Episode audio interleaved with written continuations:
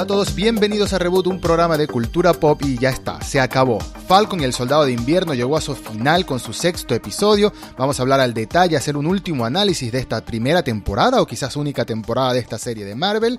A continuación con spoilers y todo, así que si ya viste el episodio, bienvenido seas.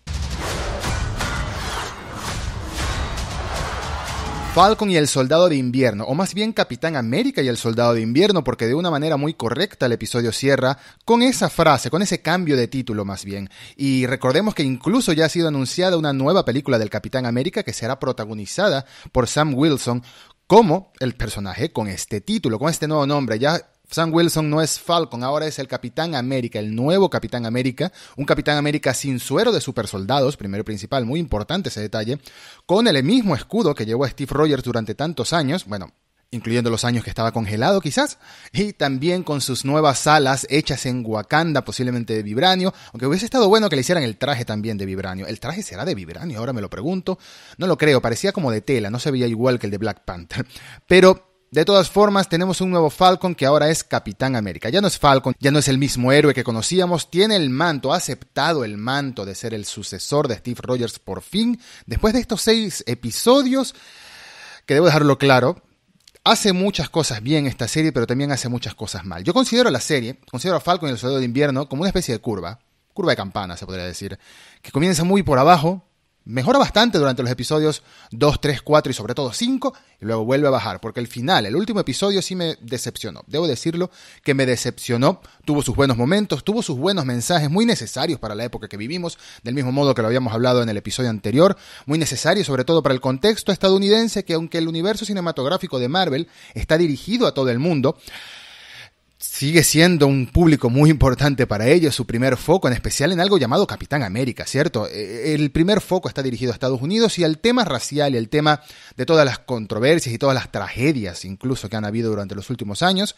que se han hecho muy conocidas en todo el mundo y el discurso de Sam Wilson durante el episodio era necesario. Era necesario un discurso así, incluso aunque peque de demasiado optimista, incluso aunque peque de demasiado bueno, no él, sino el discurso y las consecuencias, porque vemos a este senador y vemos a estos miembros de esta organización mundial como arrepentidos, como haciéndole caso, como sí, tiene toda la razón lo que está diciendo. Y en la, vida, en la vida real no funcionan las cosas así. Yo no veo a estos señores arrepintiéndose ni aceptando lo que le está diciendo Falcon, a menos que si nos queremos poner un poco más realistas con esta serie, a menos que sea el efecto de haber estado en cámara mientras se lo decían. Quizás como que, bueno, eh, Sam Wilson, ahora el Capitán América, tiene razón en lo que está diciendo, el mundo lo acepta y viene esta gente y hace lo contrario, estos políticos hacen lo contrario, se hubiese visto mal. Creo que esa es la única manera de que puedo aceptar que las consecuencias del discurso de Sam hayan sido las que él mismo esperaba, que es que se posponga o más bien se paralice por completo, o quizás temporal, ya veremos, este cambio de las reglas y de las leyes internacionales que estaba manejando el planeta después del regreso de la gente del chasquido, e incluso después del chasquido.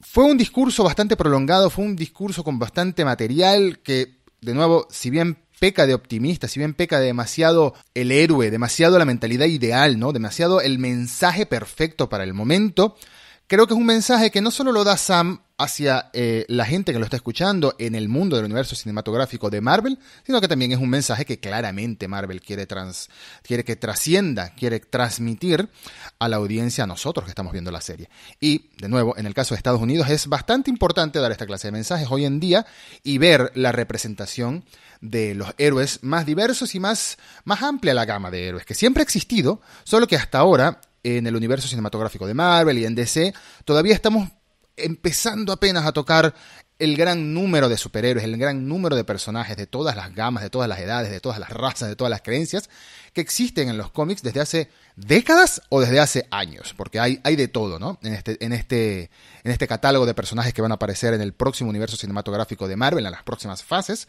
especialmente eh, en las series de Disney Plus, como Iron Heart, que es la sucesora de Iron Man en los cómics, o lo fue durante mucho tiempo, Miss Marvel también, etcétera, etcétera, etcétera. Así que está bueno el mensaje, está bueno todos los mensajes que transmitió esta serie, pero el único que de verdad se sintió relevante o importante es el de Sam en ese discurso y sobre todo el de Sam en su última conversación con Isaiah Bradley, con este anterior eh, super soldado de la Segunda Guerra Mundial que durante toda su vida había sido injustamente denigrado o dejado de lado por el gobierno y por las autoridades.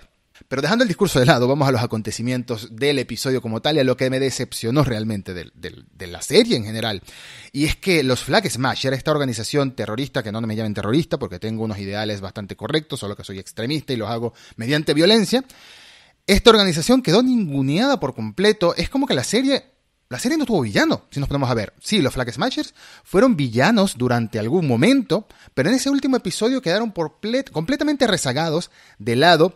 John Walker, por otro lado, el pseudo Capitán América, o que fue Capitán América durante un breve periodo de tiempo. La última vez que lo vimos al final del quinto episodio tenía eh, encima las consecuencias o, o, veíamos venir consecuencias del hecho de que haya matado a uno de los Flag Smashers de una manera tan cruda, tan violenta, tan horrible eh, frente a las cámaras de todo el mundo, frente a Internet, ya viralizado por completo. Y en este episodio vemos como que, ok, se hizo un escudo nuevo de lata que le duró tres segundos, porque obviamente no es vibranio, y no lo sé, de repente empieza a luchar codo a codo con Bucky y es como que lo aceptan, empieza a citar a Lincoln aparentemente.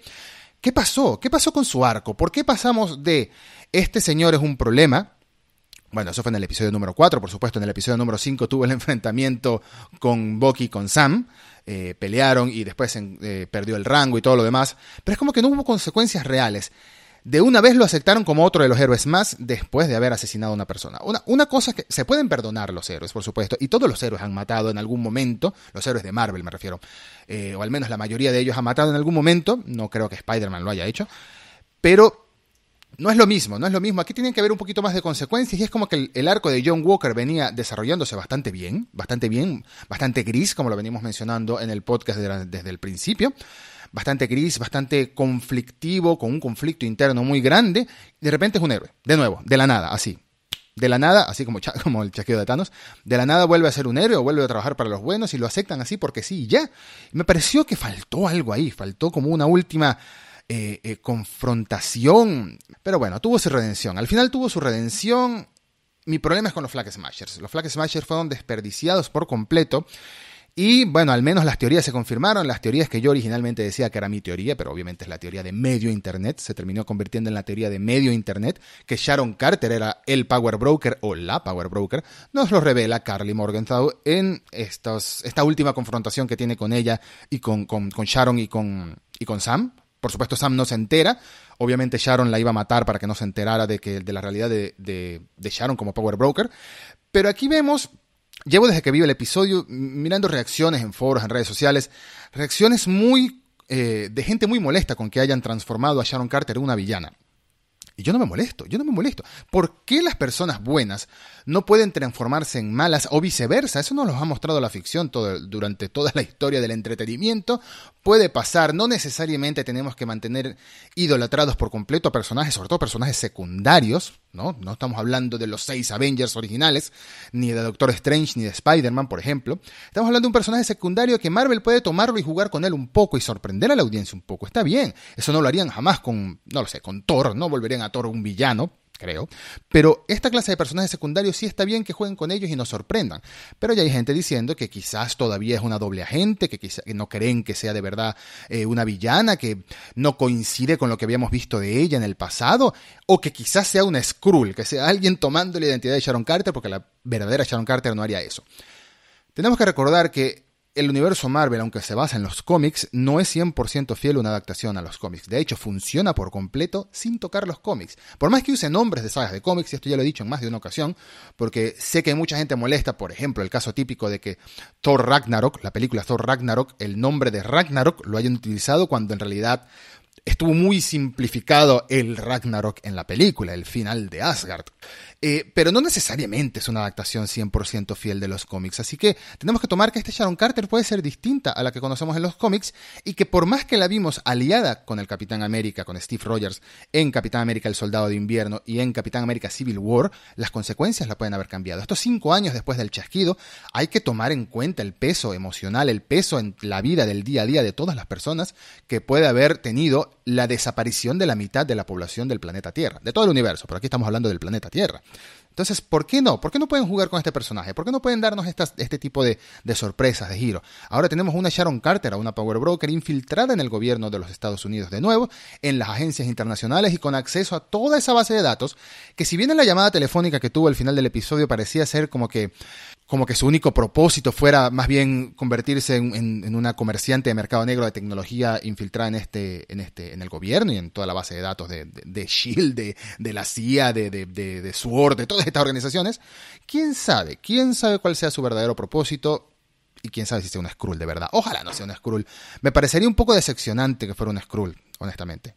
Pero bueno, tengo dos cosas más que decir acerca del final de la serie y la serie en general. En primer lugar, tenemos un cierre para todos los personajes, tenemos una evolución, tenemos un nuevo Capitán América, tenemos un Bucky que por fin me encantó el arco de Bucky, aunque siento que a ese último encuentro con, con este señor japonés que él, él le mató a su hijo, le faltó mucho más desarrollo, le faltó mucho más eh, que extendieran esa escena, que hubiera una respuesta de parte del Señor hacia él para, para, para entender las consecuencias de que sabemos que esa era, esa era la mayor revelación que él tenía pánico de decir porque era su mayor sentimiento de culpa. Entre todas las cosas, en todo el trabajo sucio que hizo eh, de la mano de Hydra, este asesinato fue completamente innecesario, fue alguien que sencillamente estuvo en el peor lugar posible, en el peor momento posible, y sucumbió al terror que ocasionaba el soldado de invierno. Me hubiese gustado ver más el desarrollo de esta escena y no nada más como que se lo dije, no pude hacer más nada y ya, me fui. Y no sé, el señor ya no le habla, supongo. De todas formas, me encanta, me encantó esa última escena de Bucky yendo a jugar con los niños y todos en esa última reunión que tenía Sam, la hermana de Sam, los sobrinos de Sam y todos en ese, en ese, cerca de su barco, en esa, en esa comunidad tan amigable que había de pescadores y de todos trabajadores, la gran mayoría, si no todos afroamericanos, y ver a Bucky sonreír, ver a Bucky Em, sentirse como en familia de nuevo, ¿no? Después del paralelismo que tuvo con el primer episodio, en el que dormía en el piso en su casa y, estaba todo el tiempo con el trauma, con la, con la terapeuta, verlo así, sentirse tan tranquilo, tan feliz, con una sonrisa de, oreja a oreja, dice mucho del camino que tuvo el personaje en esta serie. Y otro camino que fue muy importante, por supuesto, y tenemos que volverlo a destacar, fue el de Sam. El de Sam convirtiéndose en el Capitán América, aceptando el nuevo, el nuevo manto, aceptando la responsabilidad y llamándose a sí mismo Capitán América desde que antes nadie más lo llamara, porque él lo es. Él lo está aceptando, él está marcando la diferencia, él está creando una nueva era en el mundo de los superhéroes del universo cinematográfico de Marvel y en la percepción pública que hay en este universo y me pareció genial. El traje está espectacular, está muy similar al, del traje del Capitán América Falcon, o mejor dicho, el Capitán América Sam Wilson en los cómics más recientes, de 10 años para acá más o menos. Es una adaptación perfecta y tuvo muchos momentos heroicos impactantes, de verdad, visualmente impactantes y que se sentían muy bien, como el momento en el que en el puente cubre a alguien con sus alas como una especie de ángel parecía, por así decirlo, que me imagino que esa es la intención que tenía el director del episodio y visualmente el episodio, como una especie de protector que lo cubre de las alas para que no lo, el, helicóptero cuando le cae encima, si no me equivoco era un helicóptero, cuando le cae encima, eh, no le haga daño y luego se levanta con las alas abiertas y despega de nuevo. Eh, visualmente el Capitán América, el nuevo Capitán América cumplió a la perfección. Cumplió a la perfección. Fue un manto que muchos esperábamos que Sam tomara, aceptara, y sabíamos que lo iba a hacer, la gran pregunta era cómo. Y ahí vienen mis últimas conclusiones acerca de Falcon y el Soldado de Invierno, o Capitán América y el Soldado de Invierno, como termina la serie de llamarse, y acerca del futuro de lo que se viene, o mejor dicho, del impacto que tiene esta serie en el universo cinematográfico de Marvel. Y voy a ser un poco injusto quizás en lo que voy a decir, pero me sucede lo mismo que con WandaVision. WandaVision fue una serie que me gustó mucho, me gustó mucho, me gustó más que Falcon y el Soldado de Invierno, que le dio demasiado contexto y muy interesante contexto a estos personajes, a Wanda, a Vision, etcétera, etcétera, etcétera. Y abrió las puertas a más con sus escenas postcréditos, pero al final tanto WandaVision como Falcon y el Soldado de Invierno se sienten como un poco de eventos secundarios en general con lo más importante. Y entiendo que tiene que ser así, entiendo que son series y no son películas, pero al final es como que lo que más importa de estas series son sus últimos minutos y lo que abren las puertas a más. En el caso de Wanda vemos lo que sucede con Wanda, no lo voy a decir por si acaso no lo han visto, pero me imagino que si están escuchando esto eh, ya han visto WandaVision también antes. Lo que sucede con Wanda y las puertas que se abren acerca de su posible conexión con Doctor Strange 2, que es lo que los mismos responsables de Marvel han dicho y rumores y tal. Y en el caso de Falcon y el Soldado de Invierno, o Capitán América y el Soldado de Invierno, abre las puertas hacia Capitán América 4, hacia posiblemente Armor Wars, hacia posiblemente Secret Invasion y hacia muchas otras historias que veremos cómo se desarrollan en el futuro. Incluso John Walker continúa siendo una especie de superhéroe o algo así. Por ahora no sabemos qué intención tiene en la condesa Valentine de la gran actriz Julia Louis Dreyfus. No sabemos qué intenciones tiene realmente su personaje, si es bueno, si es malo, si es un punto medio, si sencillamente hace trabajo sucio de los gobiernos y de las organizaciones de manera más independiente, como esta especie de mercenarios. Pero sabemos que John Walker continúa siendo el US Agent, algo que también estaba cantadísimo si has leído los cómics, qué iba a suceder. Y ahora veremos cuál será su nuevo paso, su nuevo camino en el universo cinematográfico de Marvel, pero sin duda aquí se abrieron las puertas a muchas posibilidades.